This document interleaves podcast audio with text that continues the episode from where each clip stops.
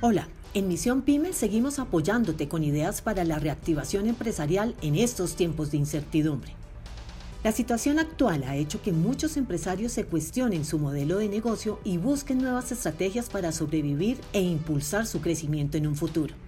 Para brindarles orientación sobre cómo construir esas estrategias, invitamos a este podcast a Luis Flores, reconocido asesor en escalamiento empresarial e innovación con más de 15 años de experiencia acompañando el crecimiento de cientos de emprendedores colombianos.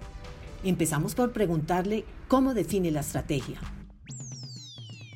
Estrategia no es decir, sino hacer.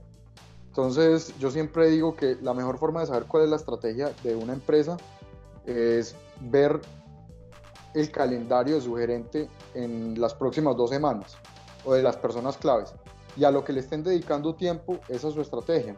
Porque la estrategia es a donde se pone los recursos más valiosos de una organización.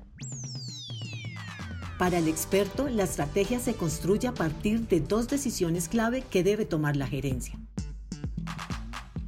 Uno escoge dónde jugar, uno escoge en dónde va a competir, es decir, qué peleas y qué batallas va a dar. Y esa es, y esa es una elección. Eso es una elección consciente, no es accidental.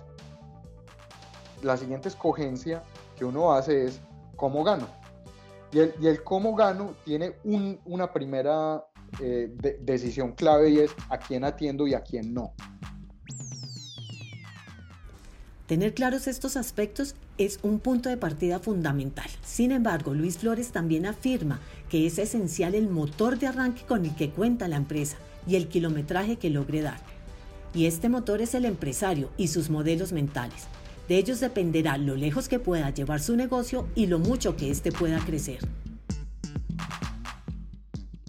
Los modelos mentales de un empresario son los que determinan realmente su capacidad de crecer. Es la visión que tienen del mundo y es, es la empresa que les cabe en la cabeza. Entonces yo, por ejemplo, una de las primeras eh, preguntas que les hago a los empresarios es, oiga, dígame cómo luce esta empresa 10 veces el tamaño eh, en ventas que tiene ahora. O incluso a veces les, les pregunto, 10 veces el tamaño en, utilidades. Entonces, por ejemplo, uno de los primeros modelos mentales más jodidos es que la gente cree que para ganar más plata hay que vender más. Y resulta que uno de los modelos mentales esenciales es, no, para ganar más plata resulta que yo tengo que eh, vender mejor.